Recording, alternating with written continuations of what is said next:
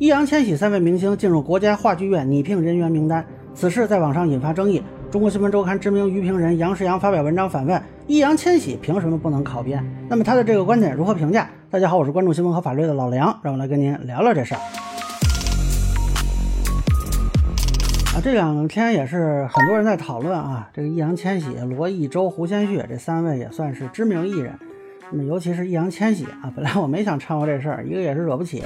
二呢，这件事儿呢，只能是国家话剧院官方回应才能确认一些信息，所以本来没什么好分析的。但是昨天杨世阳这篇文章发出来呢，还是给我惊着了啊！这个文章现在也是引发了广泛的争议。说起来，我也算是在中国新闻周刊非常短暂的工作过那么几天啊，就发过一篇稿子。那么我听说过杨老师啊，是知名的文化娱乐评论方面的高手，但是呢，这个事儿可能是 我们社会新闻领域的，所以杨老师不知道是不是了解情况。那我来说一些观点供大家参考。啊，首先就我个人所知啊，这次的争论的核心并不是说禁止明星考编，大家主要还是质疑这个过程本身是否公开透明，包括三位明星的身份是否符合，比如说在职啊什么的这些的要求。那么程序上是不是完善？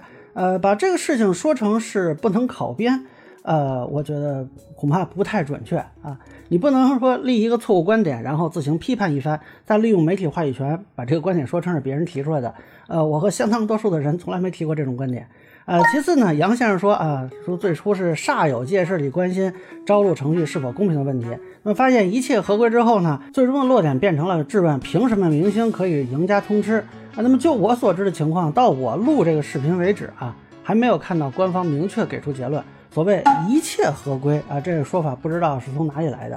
根据事业单位公开招聘人员暂行规定，这个过程呢，必须是先公示招聘结果，然后才能签订合同办理手续。而且规定了招聘工作要接受社会及有关部门的监督。那么根据国画之前发布的招聘公告，这个公示期为七日啊，这个已经是依规定比较短的。那么公示无异议后办理手续。那么在这个阶段，实际上任何人都有权利提出异议，而且只要没有虚构内容，并不要求这个异议的内容必须准确啊。这个恰恰就是公示的这个阶段它存在的意义啊。那么这个公示的结果呢，要不就是国家话剧院公开回应啊，说合规啊不合规。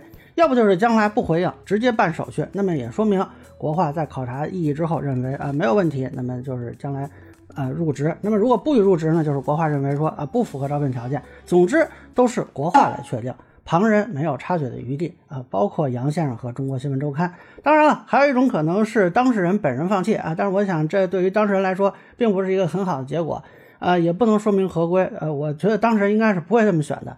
那么杨先生呢？这个文章还从三个层面来探讨，呃，易烊千玺考编的怎么说呢？正当性吗？但是我想他专业是否对口，是否徇私舞弊，跟院团达成一个什么样的管理模式，这个也都是国画来说啊。如果您去采访国画，给一个官方回应啊，自然没有问题。但如果是您自己觉得，或者您自己分析的这么一个结果，恕我直言有越俎代庖之嫌。说白了，您没有这个权利啊。其实我觉得杨先生这个文章呢。是想说三个明星受到了一些不切实际的这种质疑，但我想说实质疑呢，本来就是一种可能性的提出啊。如果真的实锤铁证，那就叫举报了。那么对于已经存在的信息啊不清楚、不明确的地方提出疑问，我觉得这是合理的。比如说在职的这个问题，那到底的标准是什么？三位明星有没有上过社保？这些恐怕啊只有官方才有权利发布，我们是无从得知的。我想这也谈不上空穴来风。那如果是做媒体行业的，应该都知道，公众提出来的质疑并不一定都准确啊。确实有些质疑可能到最后发现，哎，没有什么回事儿。但是这件事背后本身的焦虑是值得关注的。那么对这个质疑的探讨澄清，本身也是一种消弭公众焦虑的一种过程。那我想杨先生应该也注意到了公众的这个焦虑，但是杨先生似乎把这种焦虑描述成了近几年对娱乐圈不满和小郑做题家的幻觉。这个用词是我不能同意。啊，其实历来事业单位招聘都是要公示的，公示期间被人提出异议，也不是说就他们三个人。那么之前的异议也不是说啊百分之百都真实准确，呃，也没见杨先生之前撰文讨论过。那这不恰恰说明这三个人的明星身份给他们带来的影响吗？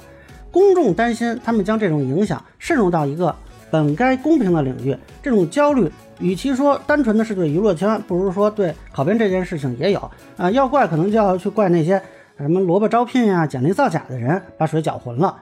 那么杨先生呢，一边提到说啊，明星本该是最市场化的职业，一边又说明星和科学家是平等的，自然有市场去调节，这恐怕就矛盾了。那么客观说呢，这个科学家和明星目前的市场化程度是不一样的。在科学家的收入并没有充分市场化，或者说我们的整体的收入分配机制并没有完全平衡这个矛盾的情况下，就用一种政治正确的口吻说两者平等，这恐怕就是用人格的平等抹杀了收入的差异，也抹杀了现在公众对明星收入过高的焦虑。其实杨先生应该也知道，公众除了对明星施加不当影响的担心，也有对普通人上升管道的焦虑啊。你也提到了普通人的被剥夺感，以及他们需要考编来获取安全感。那么。您除了说他们产生了幻觉，又能否为他们的安全感做点什么，或者说登高一呼呢？啊，我想中国不是明星的中国，是更多普通人的中国。中国新闻周刊也不应该是明星的新闻周刊，而应该是更多普通人的新闻周刊。相比起占据了更多社会资源的明星来说，普通人更需要您的帮助。啊，媒体也应该明白，更多的普通人、可普通的读者、普通的观众才是媒体存在的理由，而不是单单的几个明星。多为苍生说人话，少替明星叫委屈，或许反而更有助于消除他们的焦虑。最后，希望国法方面呢能够依法依规处理此事，尽早给公众一个回复，我们也拭目以待。